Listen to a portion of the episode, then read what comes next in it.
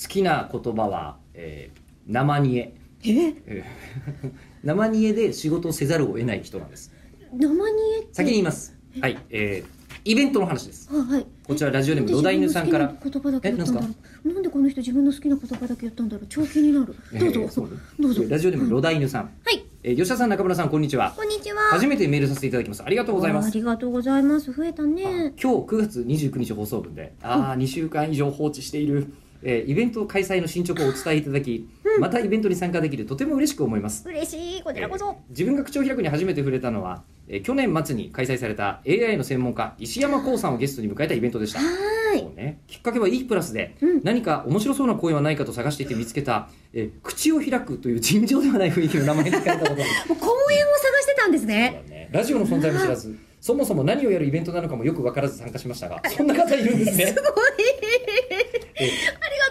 はい、結果としてめちゃくちゃ面白く大満足でしたおがとうおよかったすもごういやっぱねゲスト頼みですよまあそうなんですよ、 はいあそこに関しては今ボイシーでやややこしい企画もやってますからねちょっとぜひぜひちょっと気にしてみてください、はいびっくりですよ、えーで、えっと、結果としてめちゃくちゃ面白く大満足でした、そして初めて生で見た中村ゆり子さんのオーラに圧倒され、えおう吉田アナとなぜかハグできたことはいい思い です、えーこれは次も参加したいと思っていた矢先にコロナ禍でイベントが開催できない状況になってしまい残念でしたが再開できる見込みが立ったようで非常に嬉しいですおーやったで、ズームでのイベントに参加してくれてたんですねあありがとうございます下田さんとやった回ですねこれねうわーあのフォッサマグナの回ですねそうですね、はいもうこれも分かんない人はそういうもんだと思はっいてください、もう受け流してくださいこれから冬になりコロナの状況もどうなるか分かりませんが、うん体調にはお気をつけてお過ごしください、はいえ無事イベントが開催できることを楽しみに待っていますと、ありがとうございますはい、でこれ同じ日にですね、はいえっとラジオネームかばじろうさんからもおそうなんですたった今イベントの情報来ましたとても楽しみですと、おそーそろあそろねりがて